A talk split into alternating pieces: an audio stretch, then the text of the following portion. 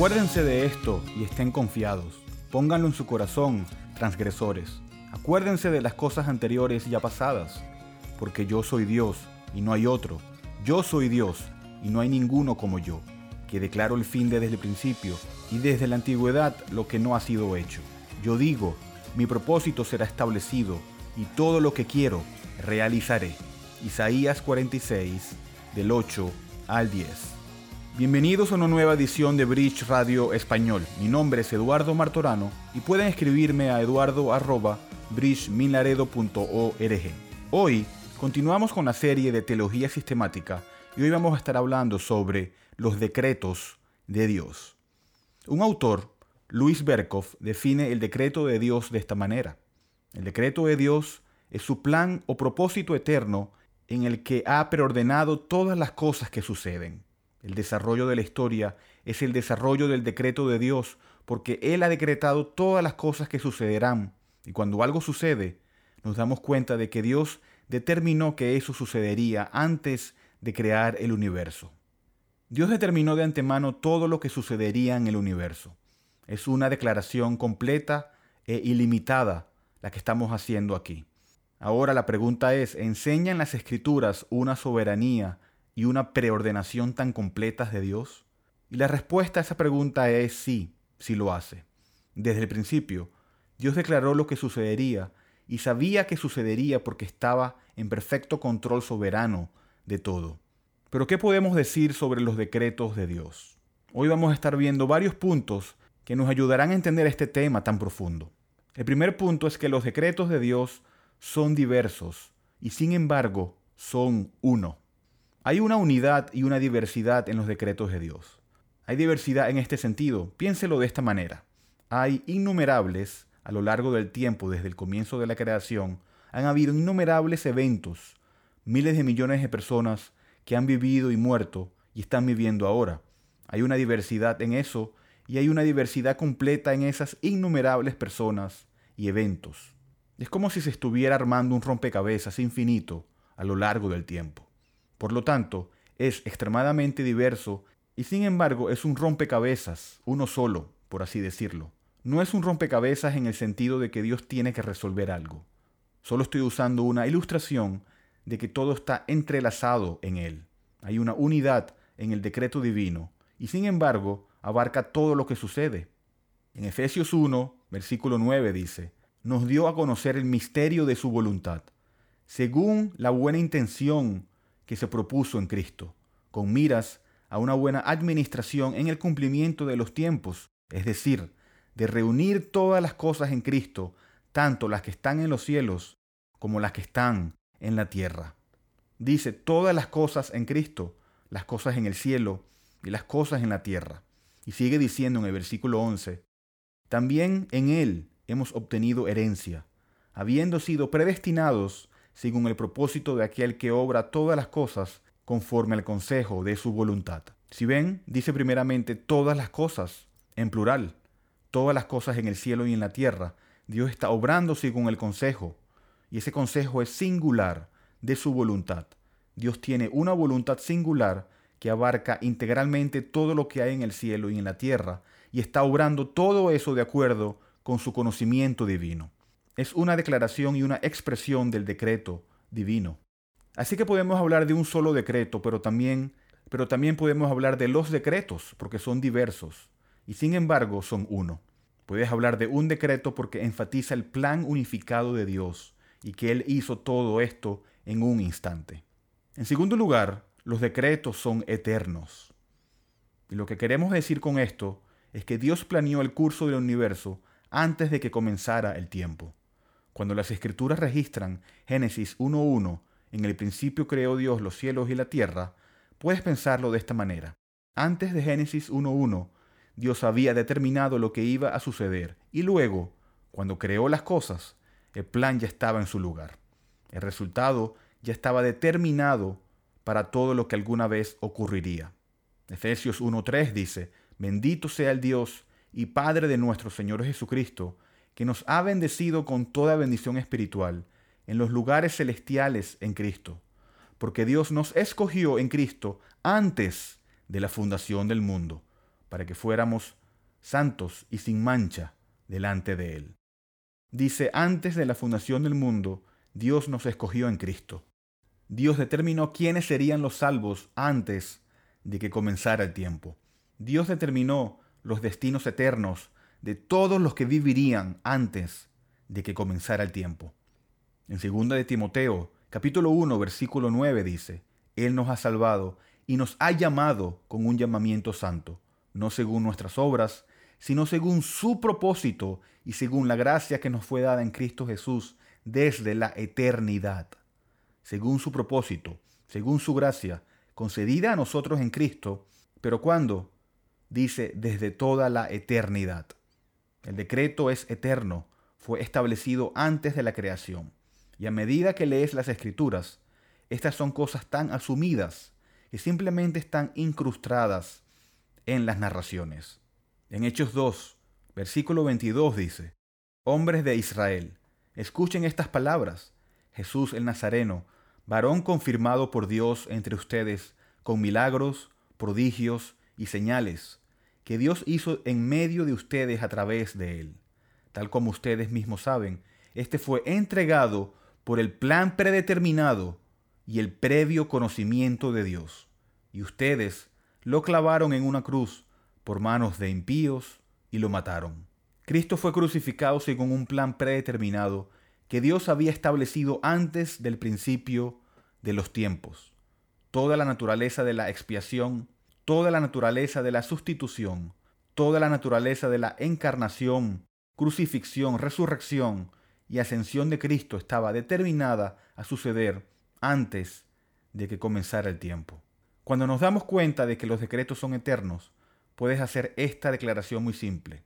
Dios, por su gran poder y sabiduría, está moviendo sabiamente todas las cosas de acuerdo con su propósito. Esto no es un juego de ajedrez en el que Dios mueve una pieza y espera a ver cómo respondes o cómo responde Satanás y luego determinará su próximo movimiento. No, Él es completamente soberano y Él determinó todo de antemano. En tercer lugar, podríamos decir que los decretos son inmutables. El plan de Dios no cambia en función de los eventos que se desarrollan en el tiempo o la historia o en los caprichos del hombre. El Salmo 33, versículo 6 dice, por la palabra del Señor fueron hechos los cielos, y todo su ejército por el aliento de su boca. Él junta las aguas del mar como un montón, pone en almacenes los abismos. Continúa diciendo, tema al Señor toda la tierra, tiemblen en su presencia todos los habitantes del mundo, porque Él habló y fue hecho. Él mandó y todo se confirmó. El Señor hace nulo el consejo de las naciones, frustra los designios de los pueblos, el consejo del Señor permanece para siempre, los designios de su corazón de generación en generación. Dios tenía planes en su mente cuando creó los cielos y la tierra por la palabra de su boca, y avanza y permanece inalterable a medida que la generación va y viene. El propósito de Dios se mantiene inmutable, avanzando con una certeza absoluta que está garantizada por la mano soberana providencial de Dios para nunca ser contradicha, para nunca ser cambiada, nunca ser disminuida. En Santiago 1, versículo 17 dice, Toda buena dádiva y todo don perfecto viene de lo alto, desciende del Padre de las Luces, con el cual no hay cambio ni sombra de variación. En el ejercicio de su voluntad, Él nos hizo nacer por la palabra de verdad, para que fuéramos las primicias de sus criaturas. En la eternidad pasada, Dios determinó todo lo que sucedería, y debido a que Él es un Dios inmutable, no habría cambios en el desarrollo de su plan. No importa si las naciones se rebelan contra Él, no importa si todo el mundo lo rechaza y se vuelve contra Cristo. El plan de Dios seguirá adelante sin cambios. Dios es omnipotente, Él es todopoderoso. Dios no va a cambiar nada porque de alguna manera algo no estaba funcionando correctamente. Dios no tiene un plan B, hay un plan A determinado por un Dios todo sabio y todo funciona de acuerdo con ese plan. Hemos dicho entonces que los decretos son diversos y sin embargo son uno, que los decretos son eternos, que son determinados antes de que comenzara el tiempo y que los decretos son inmutables. lo que significa que no cambian. En cuarto lugar, podemos decir que los decretos son libres. Esto quiere decir que Dios estableció sus decretos libres de cualquier influencia externa. Dios, Dios no tuvo que pedir consejo a nadie fuera de la deidad, fuera de la Trinidad, para determinar qué hacer. En Isaías 40, versículo 13 en adelante dice, ¿quién guió al Espíritu del Señor? ¿O cómo consejero suyo le enseñó? ¿A quién pidió consejo y quién le dio entendimiento? ¿Quién lo instruyó en la senda de la justicia? ¿Le enseñó conocimiento y le mostró el camino de la inteligencia? Las naciones le son como gota en un cubo y son estimadas como grano de polvo en la balanza. Él levanta las islas como el polvo fino. La respuesta a estas preguntas es nadie. Nadie instruye a Dios. Nadie le da consejo a Dios. Nadie influye en sus decisiones. Dios siendo omnisciente, sabiendo eternamente todas las cosas, no tuvo necesidad de recurrir a un consejo externo cuando estableció su decreto divino. Cuando Dios estableció los decretos divinos, decidió lo que sucedería únicamente basado en lo que pensó que era sabio y para su gloria. No había nada más que aportar a la decisión. No tenía ninguna obligación con el hombre. No estaba obligado a una autoridad superior, ni a un estándar superior de justicia. El hombre no puede obstaculizar su propósito y el hombre no es un socio en la mesa de los decretos de Dios. Esta era la prerrogativa de Dios solamente. Existió desde toda la eternidad en las perfecciones divinas y determinó en su mente, esto es lo que sucederá de manera integral a lo largo del curso de mi creación. Dios no tenía ninguna obligación hacia nadie, a ningún estándar más alto porque no existe. Dios es completamente libre de hacer lo que quería hacer y cuando decidió lo que sucedería en el transcurso de todos los tiempos, Él fue sabio en todo eso. Cuando decidió lo que sucedería, fue bueno porque le agradó. Y nosotros no tenemos derecho, no tenemos ninguna prerrogativa, no tenemos por qué cuestionar o lanzar calumnias sobre la justicia de Dios a la luz de lo que Él ha determinado. Es sabio y bueno porque sus decretos son libres, le pertenecen solo a Él. La creación es suya y toda la sabiduría es suya. Todo le pertenece a Él y si Él es el dueño, ¿con qué derecho criticamos o cuestionamos lo que Él ha determinado que es bueno? Quinto, también podemos decir que los decretos son seguros. Los teólogos usan el término eficaz para describir este aspecto de los decretos de Dios. Todo lo que eso significa es que los decretos de Dios ciertamente se cumplirán. Está garantizado que sucederán. En Romanos 8:28 dice, y sabemos que para los que aman a Dios todas las cosas cooperan para bien. Esto es, para los que son llamados conforme a su propósito. Y luego en el 29 dice, porque a los que de antemano conoció, también los predestinó a ser hechos conforme a la imagen de su Hijo, para que Él sea el primogénito entre muchos hermanos. Dios lo sabía de antemano, Dios predestinó este resultado. Dios determinó que esto sucedería, y por lo tanto Él obra de una manera que se cumple todo lo que Él se propone. Es seguro que sucederá. En sexto lugar, podemos decir que los decretos son integrales. Todo está incluido en el decreto divino. Dios gobierna sobre las naciones. Dios gobierna sobre la historia mundial. La escritura nos dice que un gorrión no cae a tierra separado de su voluntad. Hechos 4, 27 y 28 dicen, porque en verdad en esta ciudad se unieron tanto Herodes como Poncio Pilato, junto con los gentiles y los pueblos de Israel, contra tu santo siervo Jesús, a quien tú ungiste, para hacer cuanto tu mano y tu propósito habían predestinado que sucediera. Las naciones y estos líderes se reunieron simplemente para hacer lo que Dios había determinado de antemano que se llevaría a cabo. Aquellos hombres que crucificaron a Cristo actuaron perversamente de acuerdo con sus propios deseos. Dios designó esas acciones sin obligarlos a hacer el mal, sin forzarlos a hacerlo. Es como le dice José a sus hermanos, vosotros quisisteis mal contra mí, pero Dios lo encaminó a bien. Pero ahora, ¿cuál es el punto de todo esto? ¿Cuál es el punto de los decretos divinos? ¿Cuál es el propósito general del decreto de Dios? Y esto nos lleva a nuestro séptimo y último punto. Los decretos de Dios son para la gloria de Dios. El decreto de Dios fue la forma que le agradó para mostrar su gloria a lo largo de la eternidad futura. Al hacer las cosas exactamente de esta manera, el resultado producirá un reconocimiento de la gloria de Dios, de la cual Él es preeminentemente digno. Al final de Romanos capítulo 11, en los versículos 33 al 36 dice el apóstol Pablo, Oh profundidad de las riquezas y de la sabiduría y del conocimiento de Dios cuán insondables son sus juicios e inescrutables sus caminos. Pues ¿quién ha conocido la mente del Señor? ¿O quién llegó a ser su consejero? ¿O quién le ha dado a él primero para que se le tenga que recompensar?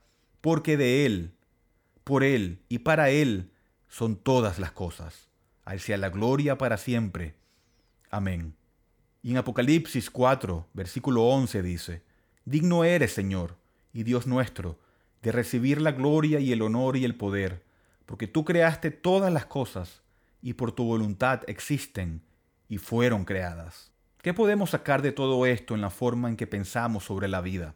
La forma en que pensamos sobre nosotros mismos en la presencia de Dios. Lo primero que podemos decir es que cuando estudiamos los decretos de Dios, esto debería promover humildad. Dios es grande y nosotros pequeños, considerando el reconocimiento de su decreto divino. Otra cosa que esto debería hacer en tu corazón es producir una sensación de seguridad y confianza. Cuando las pruebas de la vida están al máximo y estás desorientado de todo lo que sucede a tu alrededor y no sabes qué hacer, siempre puedes encontrar espacio para respirar y decir, no solo Dios es soberano en esto, pero hay un propósito en esto, hay un propósito en mis pruebas. No lo puedo ver, pero esto es algo que Dios ha designado para mí. Es parte de la realización de un mayor propósito y por lo tanto puedo descansar en eso. Puedo descansar en la realidad de que un Dios sabio ha designado esto para mi vida en este momento y puedo confiar en el resultado de eso. Y de repente tienes un punto de referencia que te da perspectiva. De repente tienes una piedra firme sobre la que pararte en medio de la arena movediza. Hay un propósito, aunque no lo entiendas, todo obra según el sabio plan de nuestro Padre Celestial. Hasta aquí este audio de Bridge Radio Español. Bridge es una librería cristiana, reformada, sin fines de lucro, ministerio de enseñanza y cafetería. Estamos dedicados a discipular y equipar a los cristianos para la obra del ministerio y la edificación del cuerpo de Cristo. Hacemos esto al proporcionar recursos a precios módicos, tales como Biblias nuevas y usadas y libros cristianos centrados en el Evangelio y materiales de estudio en inglés y español. Por favor, considera apoyar a Bridge Ministries a través de una donación única o mensual, ya que esto nos permite continuar nuestro alcance local e internacional a través de nuestros estudios bíblicos, conferencias y Radio Bridge. Puede donar y encontrar más información sobre nosotros visitando nuestro sitio web en bridgeminaredo.org.